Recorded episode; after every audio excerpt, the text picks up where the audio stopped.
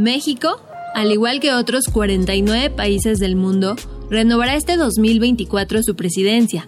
Pero para los expertos, el resultado de la elección no solo tendrá un impacto en su población, sino en toda Latinoamérica. Especialmente si se considera que es uno de los países con más habitantes y una de las economías más sólidas.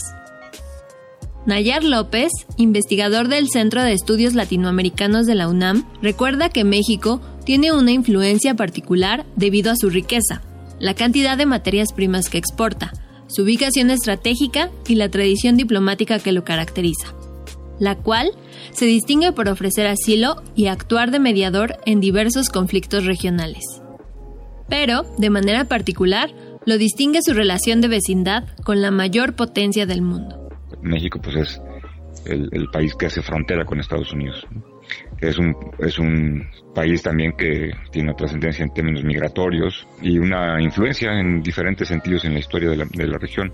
Como podemos eh, recordar, por ejemplo, que México en su momento fue pues casa del exilio del Cono Sur. Eh, en México se firmaron los acuerdos de paz que terminan con la guerra en El Salvador y en Guatemala. Formó el grupo Contadora, ¿no? Entonces tiene una trascendencia histórica. Entonces yo creo que sin duda lo que eh, resulte de las elecciones de junio próximo en México, pues repercutirá en la región latinoamericana y caribeña.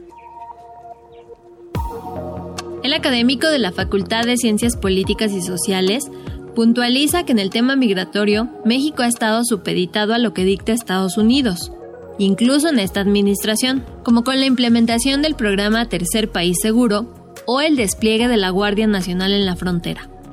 Sin embargo, acota que este año será determinante cómo se construye la relación binacional y quién quedará a cargo de la misma. En especial porque existe la posibilidad de que Donald Trump reasuma la presidencia, con políticas aún más radicales y complique la integración de México y el sur global, así como el tránsito de personas. Y está ya planteando en su propio discurso de campaña, como el tema migratorio, de cerrar la frontera, del muro, etcétera, etcétera, pues obviamente que complica eh, de alguna forma las relaciones entre México y Estados Unidos. Sería un, enorme reto de cómo llevar una relación con un personaje de esta naturaleza que además, pues por haber perdido aquella la elección pasada y por lo, todo el tema de los juicios y todo, pues va a llegar con un, una sed de revancha interna muy fuerte.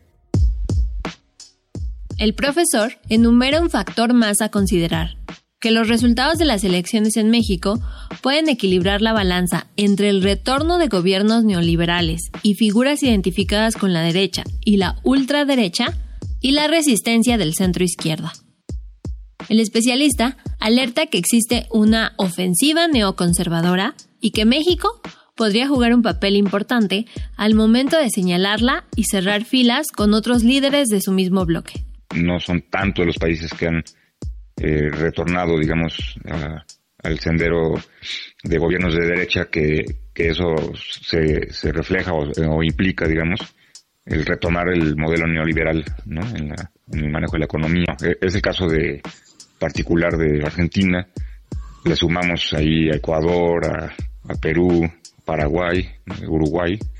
Y en ese escenario, pues las elecciones mexicanas pues son importantes porque en algunos procesos en particular pues la voz de México eh, se, se, alzó en, en el contexto, digamos, este sector de gobiernos de centro hacia la izquierda.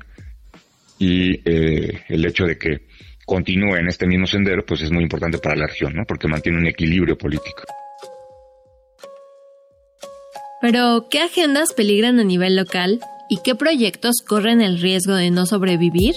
David Morales, jefe de la División de Ciencias Socioeconómicas de la FESA Catlán, apunta que del lado del oficialismo peligra el presupuesto para los megaproyectos y algunas políticas de carácter social implementadas por el gobierno en turno, así como la agenda ampliada de sexenio que el presidente López Obrador ha presentado en este último tramo de gobierno, que incluye la reforma al Poder Judicial y al sistema de pensiones. Además, advierte que el no tener una mayoría legislativa también complicaría la gobernanza obteniendo o asegurando este, elecciones cómodamente este, ganadas, pues aseguran también un ejercicio eh, cómodo del poder con sus mayorías en el Congreso para llevar a cabo su agenda legislativa, pero también su agenda de gobierno, donde no se les opongan en situaciones como este, que necesita la población del Congreso para el desarrollo de infraestructura, para este, cuestiones legales, por ejemplo, en, en el funcionamiento de sus megaproyectos, o la política social, que es la más importante, y sobre todo en términos de política presupuestal. Mientras que, del lado de la oposición, peligra la agenda que le apuesta a reorientar la política de seguridad por el eje de la acción, antes que el de las causas de la violencia, y el proyecto de retomar programas desechados por esta administración, como el Seguro Popular y las estancias infantiles para madres trabajadoras. Con la producción de Uriel Gámez, para Imer Noticias, Aura García.